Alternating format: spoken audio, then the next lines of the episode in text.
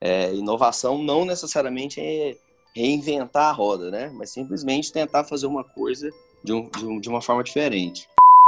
Sejam bem-vindos! Eu sou o Rodrigo Oliveira e está começando o B-Commerce Cast, o podcast que veio para ajudar lojistas comuns venderem usando as técnicas do Vale do Silício.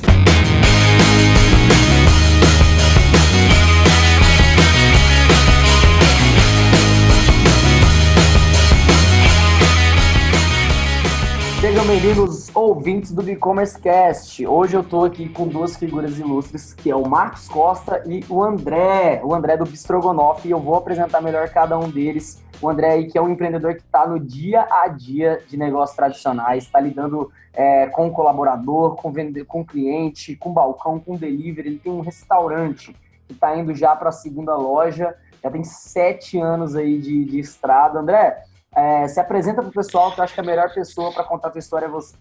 E aí, pessoal, tudo bem? É, então, meu nome é André, André Beleza, né? O sobrenome é meio peculiar, as pessoas não esquecem dele.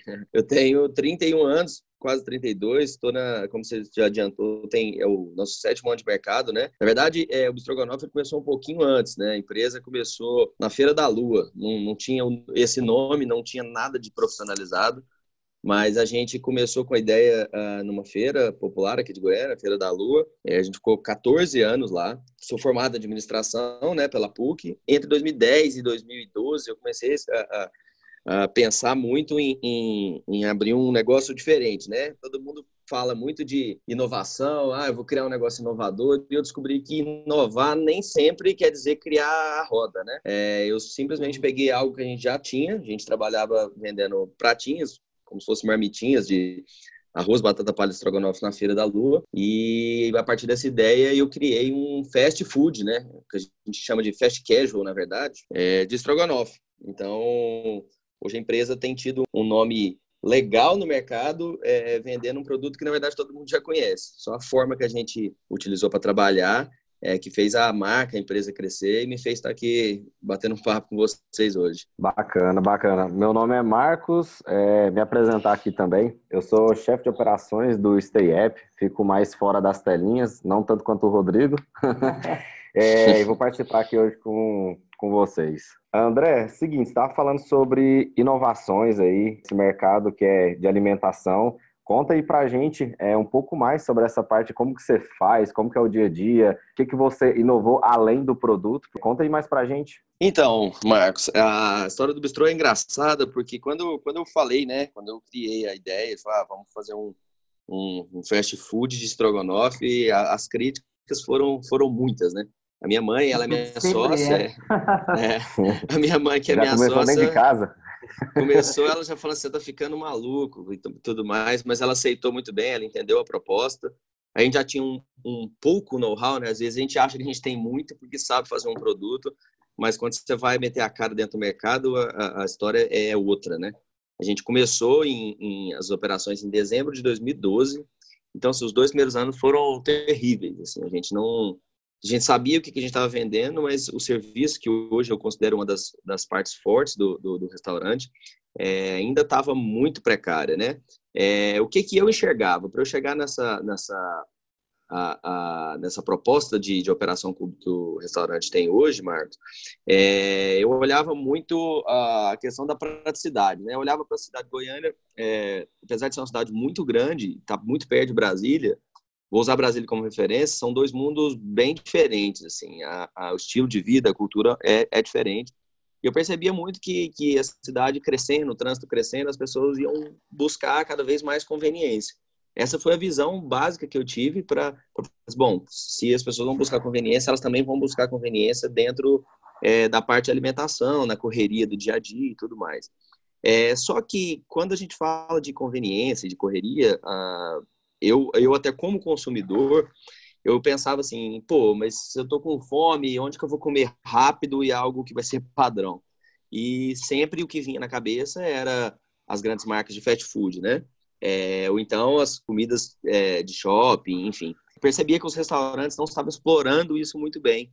E foi onde eu achei esse gapzinho. Falei assim, bom, se eu conseguir criar uma, se eu conseguir criar uma operação onde a minha produção e a preparação dos pratos forem sejam rápidas, é, eu posso explorar esse mercado. E foi exatamente nesse ponto onde o Bistro se deu muito bem. Hoje a gente, tá, a gente tem uma operação bem redonda, é, onde a gente tem uma média, né?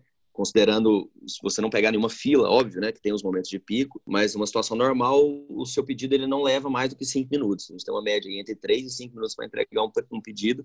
E considerando que não é o junk food, né, não é o sanduíche, não é uma pizza, não é esse, tipo de, de alimentação que que já é mais tradicional. É basicamente um arroz, né, bem brasileiro mesmo, com estrogonofe, pessoa pode escolher um acompanhamento, pode ser uma salada, pode ser um suco, é, pode ser os dois, pode ser uma sobremesa. Legal. Cinco minutos, claro. cara, é muito rápido. Já várias vezes você vai, sei lá, você vai no fast food, demora mais que cinco minutos, dependendo do sanduíche que você fizer, se for aqueles mais gourmets, ah, a linha premium deles vai mais do que cinco minutos, realmente, bacana. É uma, essa é uma, é uma conversa para a gente ter é, bem longa, porque dentro disso envolve muitas coisas, né? A, a próprio começa muito pelo cardápio, não vou me alongar tanto nessa parte, mas o próprio cardápio, né? Acho que a gente tenta reduzir, eu vou um pouco na contramão de outros restaurantes, né?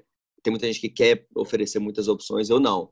Eu já tento oferecer o mínimo de opções possíveis para facilitar a minha operação, para que eu consiga ter essa proposta de, de fast com mais eficiência. Legal. Você comentou antes também que você inovou muito na parte de serviços. Conta Sim. pra gente como que você conseguiu fazer para inovar no serviço, sendo que você entrega um produto. Eu acho que, assim, André, mais do que isso, é... acredito que essa ansiedade de quem está ouvindo a gente aqui hoje, de como eu, você, como nós, como empreendedores, podemos, por mais que a gente tenha uma visão é, de que o serviço, por exemplo, seja a cereja do bolo que vai fazer o negócio virar. Como que eu engajo o meu time para que o meu time entenda que. Porque ele é muito focado no produto ainda, né? Então, como que eu faço para o meu uhum. time entender a importância, a relevância, o zelo e a excelência de um, de um serviço bem feito? Bacana. Uh, eu, eu uso muito, eu vou pedir licença para citar uma marca que é muito conhecida, mas que é uma referência brutal para mim. Eu gosto muito do McDonald's. Claro, fica à vontade. Né? É, não só pelo. Tem gente que não gosta do produto, fala, ah, sanduíche do McDonald's é bom, o marketing deles, a foto é uma, mas o produto é outra. Mas eu acho o McDonald's, cara, ele dá aula de serviço, né? Ah, ah, eu acho que até nisso, para eu conseguir engajar a minha equipe, foi uma coisa que a gente teve certa facilidade. Parece um pouco clichê, assim, a gente falando, ah, mas ah, como que eu vou fazer? E não, não tem como, umas coisinhas, assim, uns questionamentos meio básico, mas assim, tem coisa que você não precisa dar a volta demais para chegar na resposta. Se eu tenho um cardápio hum. mais reduzido, né? Se eu tenho uma proposta, bom, eu vendo estrogonofe, eu recebo muita crítica. Hoje nem tanto, porque a proposta já deu certo, né? Mas muita crítica de, ah, você só vende estrogonofe? Fala assim, a resposta é sempre simples, né? Bom, eu tento ser bom nisso aqui, né? Eu não tento ser bom em mais do que eu, do que eu realmente sou bom. É, então, eu não vario de produto, eu vario as formas como eu entrego meu produto, né? Do acompanhamento, enfim, o, o grosso, digamos assim, uhum. da minha operação, ela é, ela é uma só, né? Ela não tem muito desvio. E isso, é, a gente falando disso, a gente chega na própria questão da gestão, é, do engajamento das, da equipe, né, que trabalha com a gente. Porque, basicamente, é, eu tiro um pouco, com todo respeito aos colaboradores, mas eu tiro um pouco dos meus colaboradores, é, que eles tenham que tomar muita decisão né, durante a execução do serviço.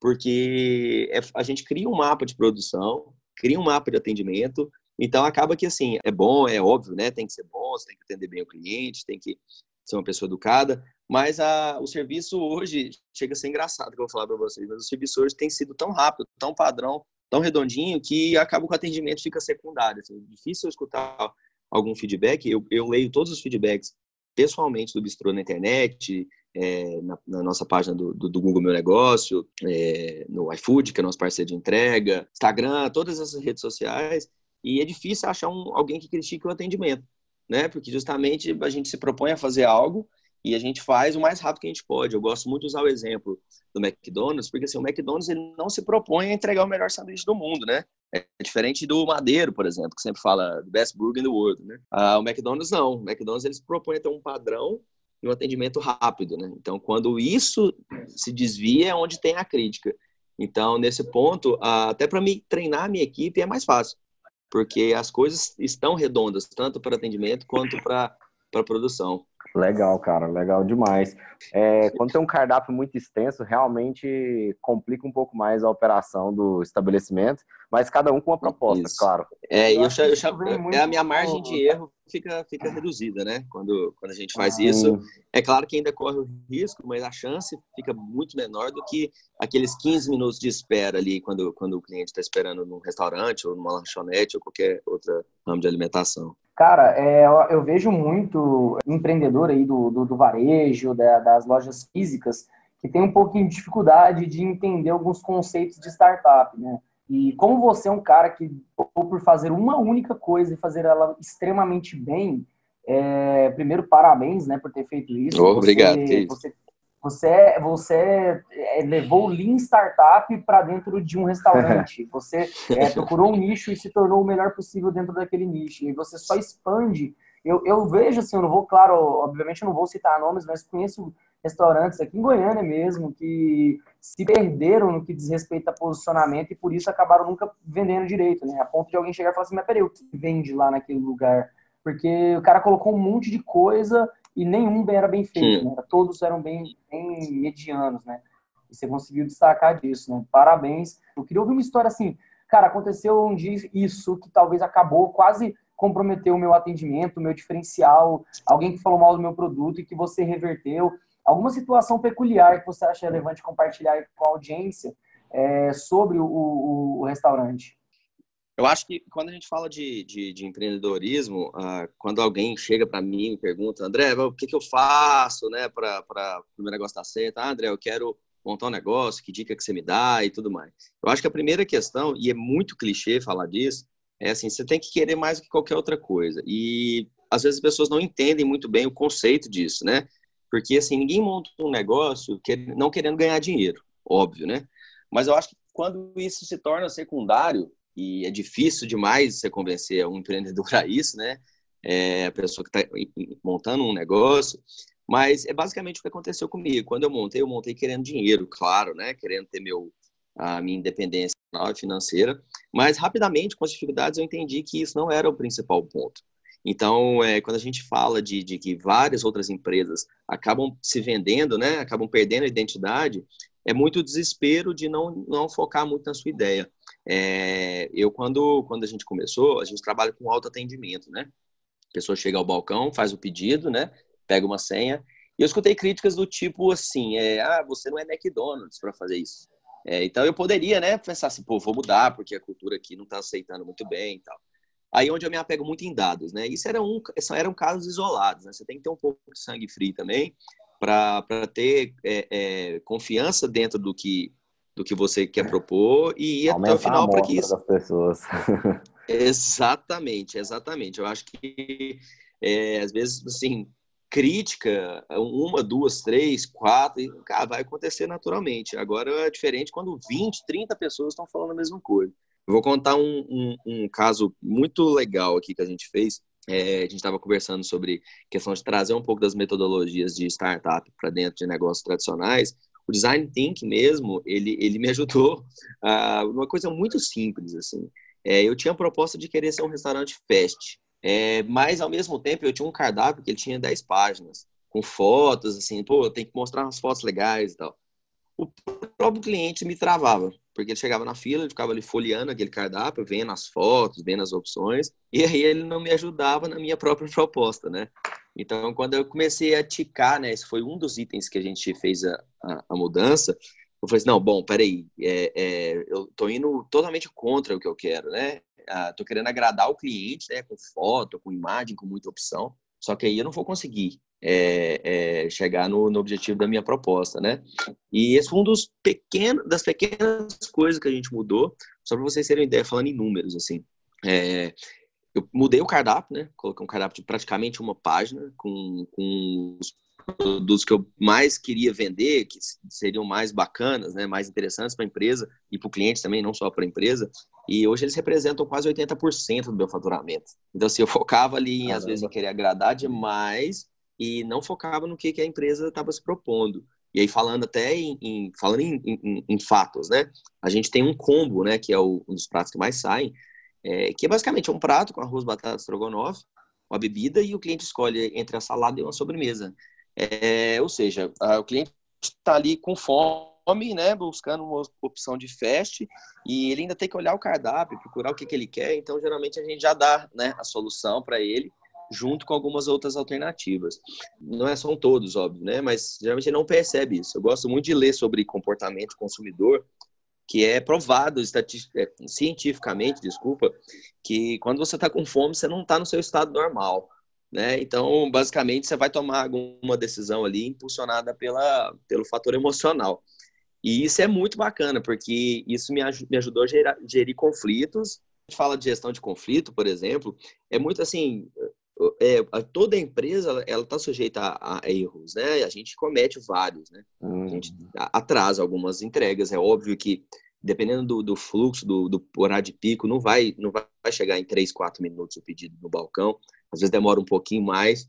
É, e a gente precisa saber gerir isso, porque tanto para elogiar quanto para criticar, a pessoa ali na hora da fome, ela tá, ela, como ela, ela tá agindo talvez muito mais pela emoção do que pela razão, e a gente observa muito isso. Então, é, eu, eu tava, não sei se eu já citei, mas ontem é, eu tive um problema com um cliente que quis cancelar o pedido dele porque atrasou, e eu não tentei convencê-lo do contrário, eu apenas me desculpei, mas hoje, logo pela manhã, a gente escreveu uma carta para ele, né? Eu mesmo assinei a carta pedindo desculpas, oferecendo um crédito para ele fazer uma, uma próxima compra.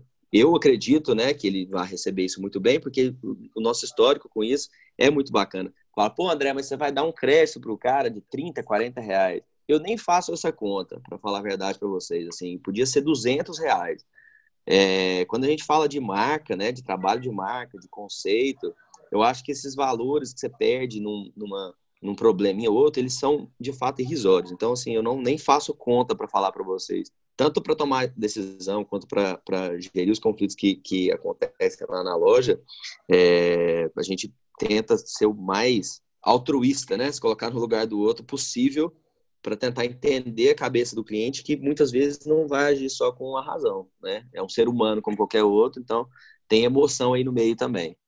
André, muito obrigado pela sua participação aqui no e-commerce Cash. Eu tenho certeza que todo mundo que está está acompanhando aqui vai, vai usar bastante tudo que você passou hoje. Você quer deixar algum recado final para o pessoal? Tem, tem. Tem um recado bacana. Às vezes, do, quando a gente fala, parece difícil, né, para a pessoa aplicar, mas eu tenho uma dica muito básica para quem quer melhorar o seu negócio. Eu costumo dizer, assim, que ninguém entende melhor do seu negócio que você mesmo. Né? Então, às vezes, a gente escuta conselho demais, lê coisas demais. É óbvio que a gente tem que buscar informação, né? Tem que escutar. Então, assim, até tudo que eu disse aqui, a pessoa tem filtrar, falar, oh, isso aqui serve para mim, isso aqui não serve. Se não serve, joga fora. Tem coisa que serve para um, mas não serve para outro. Mas eu acho que quando a pessoa olha para dentro do próprio negócio e fala, ó, oh, eu acho que isso aqui deveria ser assim, a gente poderia fazer isso aqui, e seguir mesmo a, a intuição do que vai ser melhor para você. Eu acho que se o cara pensa muito em dinheiro, apesar de que, reitero, né? É óbvio que você não vai abrir um negócio para não ganhar dinheiro, mas se você conseguir olhar para dentro do seu negócio e seguir a sua intuição do que, que você está vendo ali, o que, que você acha certo, o que, que você acha errado, o que, que você quer mudar, eu acho que a chance de dar certo é muito grande. Então, é, não existe bicho de sete cabeças. Eu acho que, como eu disse no início, é, inovação não necessariamente é reinventar a roda, né? Mas simplesmente tentar fazer uma coisa de, um, de, um, de, uma forma diferente. Legal, André. Muito obrigado pela sua participação. É, obrigado pelo Marcos também, que está aqui substituindo Valeu. a Raíssa hoje, que, que apresenta comigo. É, muito obrigado a todo mundo que está assistindo até agora. Para ler mais conteúdo sobre marketing, empreendedorismo e vendas, é, acesse blog.stepp.com.br e até a próxima, pessoal. Muito obrigado. Valeu. Valeu, um abraço.